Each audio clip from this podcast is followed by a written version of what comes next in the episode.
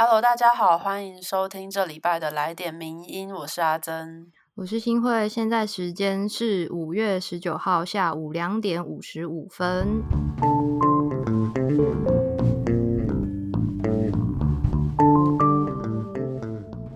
大家应该可以听出来，我们两个声音好像不太一样，因为我们现在其实已经远距上班快要一个礼拜了。对，现在是各自在家里对着麦克风在进行今天的录音，这样。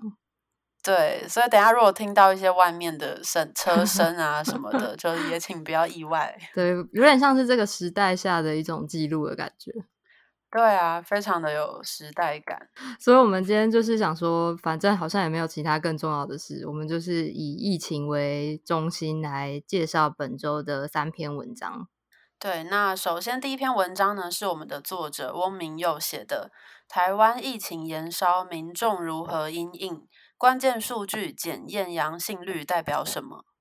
对，因为台湾其实我们就是从上礼拜嘛，十五号的时候开始的本土确诊者就已经出现了首次破纪录的一百八十例，那后续也持续了三位数的本土病例，所以作者就提到，这样的疫情变化其实就是意味着台湾已经从一开始的防堵期，正式进入了所谓的减灾期。那作者就说，在这种越是困难的时期，我们越需要保持稳定的心。他希望可以借由这篇文章传播有力量的知识，也让大家更能够评估整个疫情的总走向，然后不需要过度的恐慌，然后也可以知道如何在这样疫情非常风云变色的状况下，可以学习自处，然后有一个比较正确的态度。那我们就要先来讲一个，就是这篇文章的重点是要先认识什么是检验阳性率。就是在五月十五号的时候，台北万华区域检验了五百二十五人，那其中有中心医院筛出了四十六位阳性，那剥皮疗是快筛出十六人阳性，那所以检验阳性率高达了百分之十一点八。那在隔天十六号的时候，裁减六百三十六人，阳性率还是有百分之十。那为什么这样子的数字会让医师们看到的时候觉得非常的紧张呢？其实从去年韩国疫情爆发之后，然后他们透过筛检控制住疫情，这样的状况就让各国的专家都认同说，其实。面对疫情，最重要的工作就是测试，就是 test。对，因为只有让所有框列跟接触者能够顺畅的接受检验，才可以从从中找出确诊者，然后把他们从社区里面隔离开来，那阻断传染链，才能够避免下一个患者产生。那这个过程当中呢，其中的检验阳性率就是一个非常重要的数字，因为它会决定整个区域疫情的走向。通常阳性率带越低呢，它代表就是大部分的患者已经被筛出，而且有被掌握和管理了。那反过来说，如果阳性率大于百分之十的话，就代表你的疫情可能还没有得到适当的掌控，然后甚至社区中有大量的患者还没有被找出来。那这时候检验范围和数量就需要再赶紧扩大。没错，所以接下来几天内，如果确诊案例还是维持在三位数的话，其实也是正常的，大家不用太紧张。但是现在最重要的工作就是赶紧扩大我们的检验的能量，那能够更快速得到检验数据，而且把确诊者从社区里面找出来。所以国际上其实也有越来越多的共识，就认为说，把阳性率降低到百分之三，是对疫情控制来说非常重要的。那说到这边，可能大家就会想说，哎，那是不是代表要赶快去普筛呀？那其实作者的重点是说，应该要提高检验能量，就是有被框列或是接触的人呢，发现如果自己有症状，就要再去筛检，找出社区里的感染者。那如果基本上没事的人，就是待在家里，不要乱跑出门。这样，对他的意思就是说，也不是说全面的大普筛，而是要找出这个可能有高风险或是已经有症状的人去筛检，才是那最快控制疫情的方法。这样，那我们要怎么提高检验的能量呢？因为毕竟数据它不会自己凭空测出来嘛，还是需要合适而且安全的场所，也要好的检验设备，甚至。最重要的就是人力。嗯，可是因为讲到这个人力，就是人不可能二十四小时都处在高压工作的状态，所以在疫情期间，原本就已经很血汗的第一线医护人员，也会更需要严格的控制他们的工时。那目前就是大家知道的鼻咽裁剪，它基本上还是是有限制，是要由医师亲自来执行的，或者是要由专科护理师在医师的指示下执行的。就是医师不必亲自在场，嗯，但是作者就说，就是把棉花棒放入被裁剪者的鼻孔深处转一转，这样子的动作呢，其实他认为是并不需要所谓七年的医学院的训练的。但目前的法规上，因为这样还是算是一种涉及侵入人体的医疗业务，所以目前是规定说。就是没有列在专科护理师的业务范围的，所以面对现在这种疫情扩大，然后非常紧急的状况，作者他是建议说，应该要考虑放宽这个限制，就是大量训练合格的医师人员可以去执行裁剪，让裁剪量可以倍数提升，然后也让急诊重症的医生他们能够回归真正需要他们的岗位。对，因为如果接下来的筛检能量继续的不足的话，可能反而会让感染者留在社区里面，让疫情反而更加蔓延。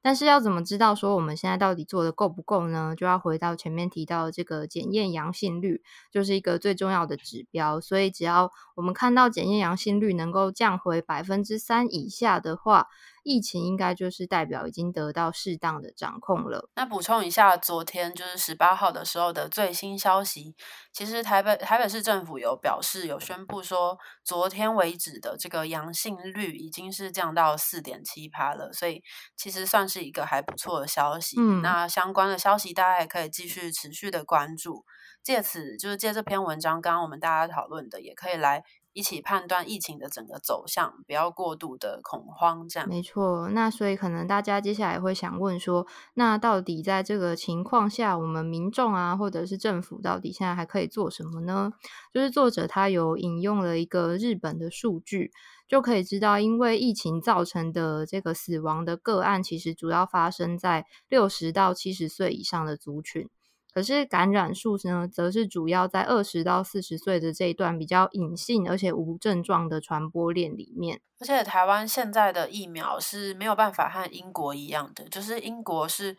充分覆盖到六十岁以上的老人，所以台湾还是可能进入社区感染之后，还是可能会有死伤。所以我们要如何在热区建立快速大量的筛检量能，然后甚至迅速找出就是二十到四十岁这些比较隐性的无症状的传播者，并且将确诊者分流送到适当的机构，这些都是要继续观察跟继续努力的方向。否则，台湾疫情可能还是会继续延烧。对他刚刚有提到那个分流送入适当的机构，其实他在文章里面也有一个比较全面的叙述，就是他有针对几个面向的分流去做他的建议，所以大家也可以再去看一下文章的这个部分。那作者也有提醒说，我们先不要幻想说。这波的疫情就能够很快在两个礼拜内得到一个非常有效的缓解，甚至是可以让本土的可能确诊者恢复到零这样子的一个期待。没错，因为毕竟就是这样子，已经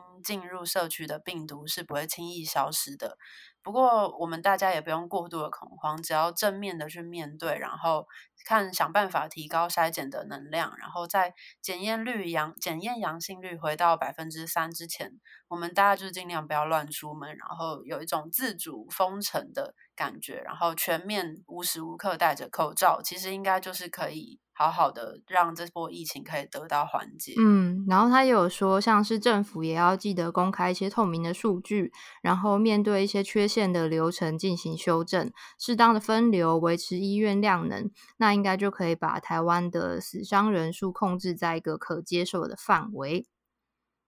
那以上这篇文章就是希望可以让大家对这次疫情以及我们应该要如何面对有一个比较好的想法。没错。那目前呢，大家应该也很关心的就是疫苗的事情。嗯。那其实我们的作者这位翁明佑，他也有写过其他的关于疫苗的很。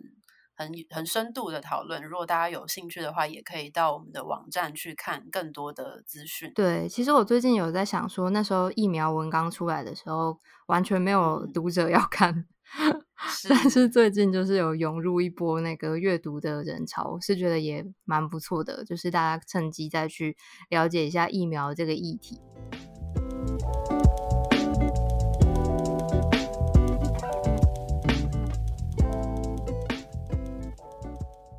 那今天第二篇文章呢，要带大家来看，因为其实第一线面对疫情的很多都是呃我们的医护人员。那这次就想要从医护人员的角度来带大家看一下他们面临什么样的挑战。对，就是我们刚刚有提到人力就是一个非常重要的问题，也是我们必须要保护好的一个资源。所以这篇文章是由台北市医师职业工会的秘书长。廖玉文写的文章叫做《全国大停课，前线医护的新挑战：托育及照顾问题》。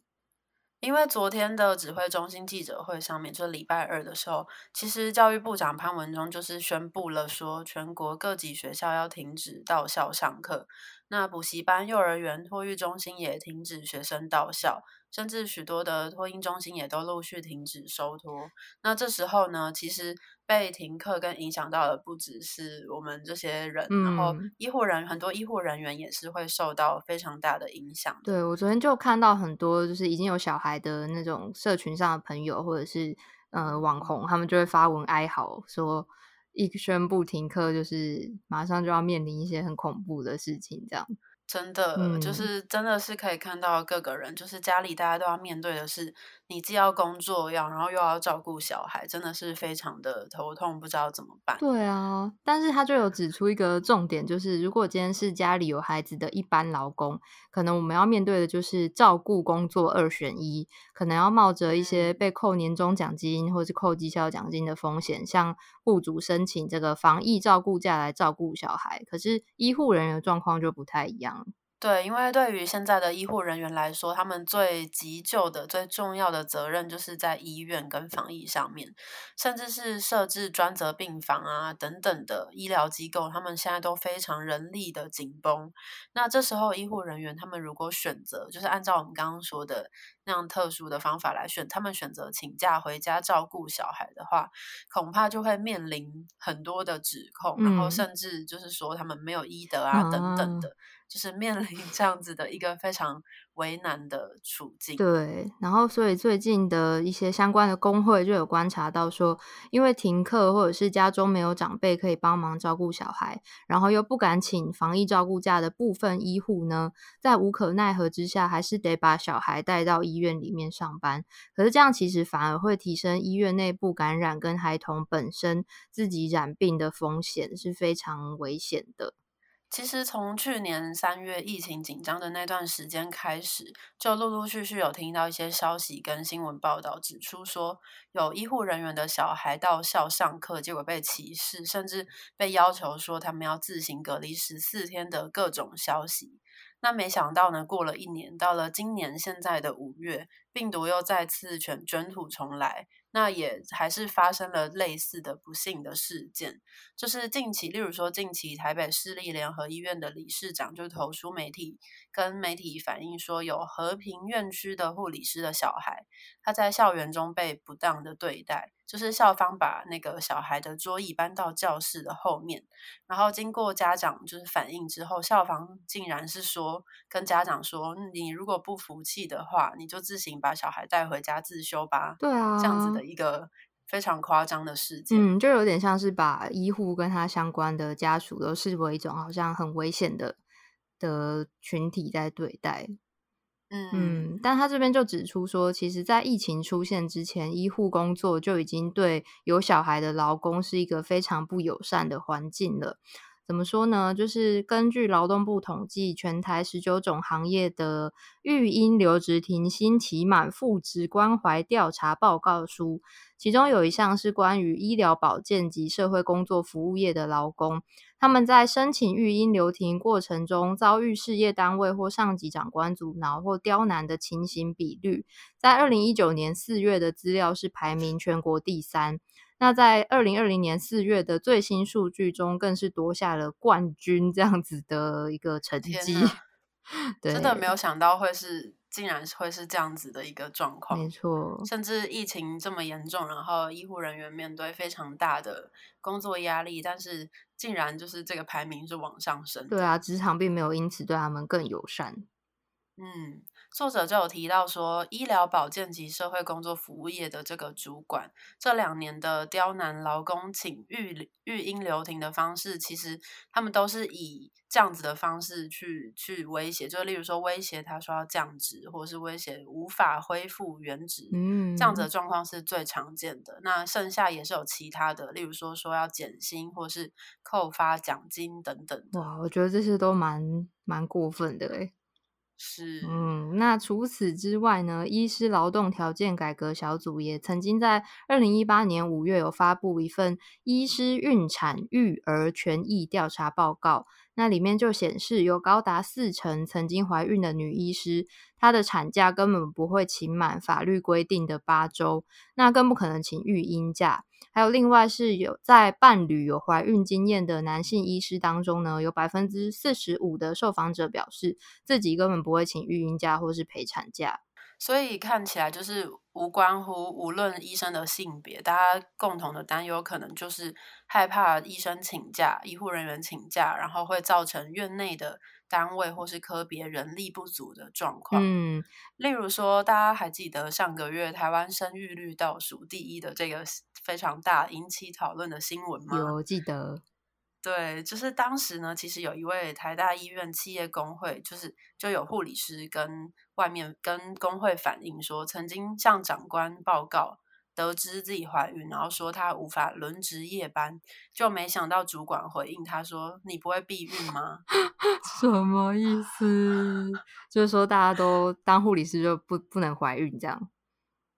对，这真的，嗯，医护人员也是人呐。对，然后其实，在今年五月母亲节刚过的时候，台北市立联合医院企业工会也有召开记者会，就是指控台北市政府因护理师请育婴假、产假而扣绩效奖金和年终奖金。那虽然这些高层就以奖金发放必须考量实际贡献为理由否认。但是呢，不平等的考核机制到现在还是一个无解的问题。那其实无论是医学中心、区域医院或者是地区医院呢，历年来都还是面对各种就是怀孕啊、生产、对于育儿等等这些的不友善的制度和现象，其实也是长期让基层的医护非常的心寒。然后再加上现在疫情，然后面对这种。突如其来要全国大停课的措施，更是有点雪上加霜，就是更增添了基层医护他们必须要面临更多的挑战。对，那作者也说，其实疫情当前有很多政令临时公布是可以谅解的，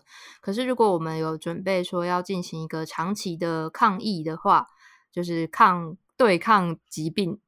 对，然后政府就必须立即正视这个短缺的医疗人力，然后看是要合法补助，或者是强制医疗机构的盈余必须拿来安置医护人员需要照顾的孩童等等的，才能够去改善这些现况。对啊，就是在这种状态紧绷的时刻，就是唯有让医护完全放心，然后不用太担心照顾小孩等等的这些问题，才有可能让他们更有心力，更可以全心的打好，一起打好这场就是长期的防疫战。没错，不然如果他还要担心家里的小孩的话，或者是没办法这样子蜡烛两头烧，反而可能会造成我们医疗人力上的一些更大的风险，也不一定。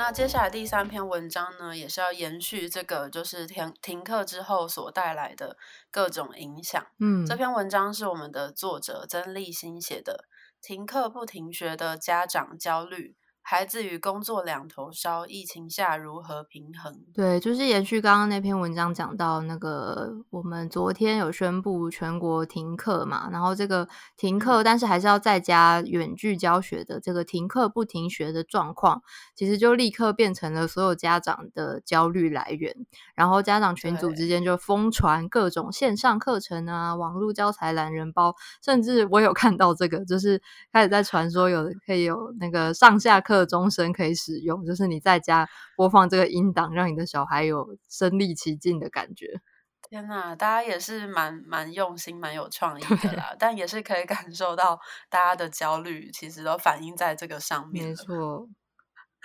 而且其实就是台北市的线上学习平台库克云呢，也是在就是礼拜一、礼拜二的时候，一度因为大家都涌入灌爆，然后就直接宕机了。然后这种状状况呢，就让家长更焦虑，然后开始会追着老师连环问说：“哎，为什么库克云连不上啊？啊，这两周的课程进度是什么啊？”甚至会问说：“我们如果连不上之后，有没有机会可以补课呢？”等等的各种问题，光想象就好崩溃。但因为大家会这么焦虑，可能就是因为不期待自己的孩子能够在家自主学习，所以就会觉得说，身为家长是不是有责任要立刻接手学校的教学工作？但这样的状况也可能会让家里的气氛突然变得很紧张，因为大人一边在家上班，然后还要被老板盯进度，可是你可能一抬头又看到小孩在你隔壁盯着作业放空，然后可能就会产生一些比较负面的情绪，就会涌上来。对，但作者就提提醒说，其实，在这种非常焦虑满档的时刻，其实大家都是都知道会有这样的情绪，但是我们也应该要去反思的说，就是。大人对孩子，或甚至是对老师的这种生气的愤怒呢，它背后是不是其实更藏着一种深层的情绪？嗯，例如说，其实可能大家是担心疫情，或是担心小孩的学习跟不上进度，跟不上大家，然后甚至你在家工作就是没有办法专心，一下要担心小孩，然后又会被干扰，就非常的心浮气躁。然后又加上缺水、限电等等各种原 因，非常的焦头烂额，嗯，就会造就我们这种对现在的无能为力，然后也对未来非常的未知的情绪。然后再这样全部加总起来呢，可能就让我们的焦虑越来越严重，然后有一种被。困住的感觉，那这时候可能就会想要找到一个情绪的宣泄出口。没错，就是面对这种疫情下的一个失序感，我们就会更需要一些自我照顾的方法。所以作者就有建议说，在这种很纷扰、混乱的时刻，我们应该要更回到自己的身上，然后利用这些宅在家啊、work from home 的机会，更多的认识自己跟照顾自己。尤其是现在二十四小时跟家人紧密接触，要怎么去练习来减少摩擦呢？对，例如说，假设一个情境是你现在工作很烦，你正在忙工作，或者是你正在满头大汗的在厨房里面煮午餐，跟午餐奋奋战，那不妨在这时候就不要再强迫自己或强迫孩子要跟上学习进度了，因为只有把自己的状态先照顾好，你才有足够的力量去照顾孩子。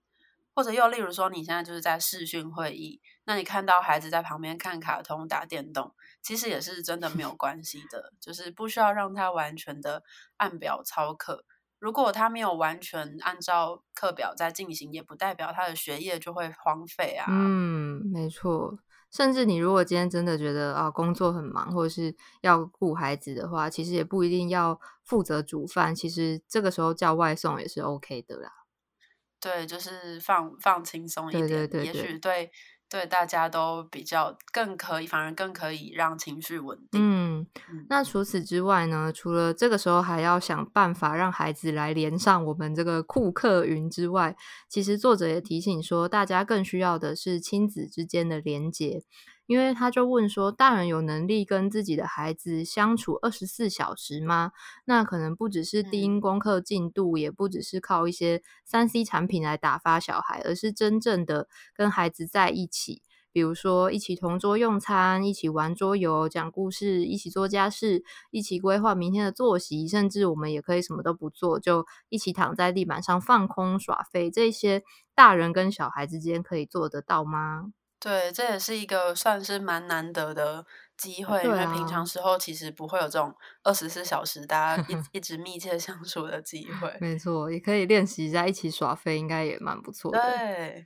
嗯，放空很重要，真的。那接下来呢，作者就提供一些缓解焦虑的小配博。第一个呢，就是找回内在安定感。就是大人可以跟孩子们一起讨论说，诶，面对这样子疫情就是变化莫测，我们是不是有什么可以先预先准备的，或是预先想好起来放的？嗯，那又有哪些状况是到时候会超乎我们的控制，所以我们需要放下焦虑的？就是借由这样一起一起讨论，可以提高彼此对生命的掌握感，才比不会越来越焦虑。对，或者是你一直看到这些讯息觉得很焦虑的话，也可以先放下手机，或者是把新闻关掉之类的。嗯，然后第二个 paper 就是暂时抛开你的作息表，因为他说停学在家遭遇到的困难，比如说小孩分心啊、教学网络塞爆啊，其实大部分的人都会跟我们遇到一样的状况。所以暂时的放松跟进度落后，并没有我们想象中那么严重，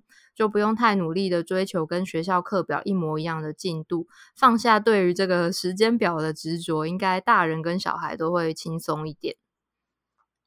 那第三个呢，就是可以发挥创意，在家自学。因为平常小孩在学校是团体课程，那现在在家这个难得的机会，就是有一种小班制，或是甚至一对一的教学的机会。家长如果有空的话，反而就是可以让孩子，就是替孩子的状况量身定做他适合的进度或练习的方法，甚至可以适度的发挥创意。例如说，现在国小三年级的数学好像是在教公升，就是要怎么算公升，以及公升这个容量的概念。那这时候呢，也许就可以把厨房里面的锅碗瓢盆拿出来，然后让孩子实际来操作，可能会对于了解这样的概念更有概念，也可以更永久。嗯。没错，那第四个呢，就是要做亲子的放松练习，因为他提到很重要的一点是，父母的情绪其实会感染孩子，所以紧张的爸妈会养出紧张的小孩，安定的爸妈就会养出安定的小孩。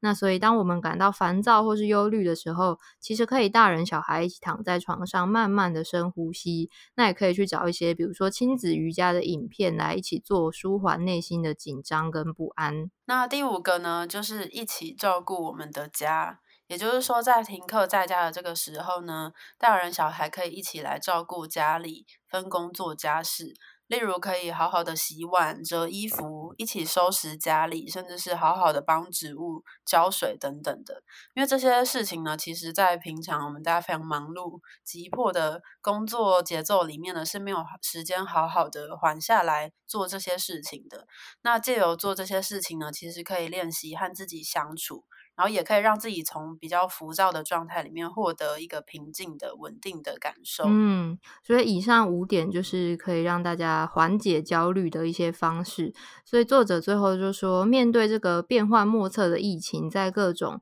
还在不断调整的滚动式政策之下，我们需要的就是对自己有多一点的理解，然后对他人多一份包容，对变化多一份弹性，还有对一些未知数呢再多一点淡定，应该就可以比较。好的，去面对这些呃我们无法控制的状况。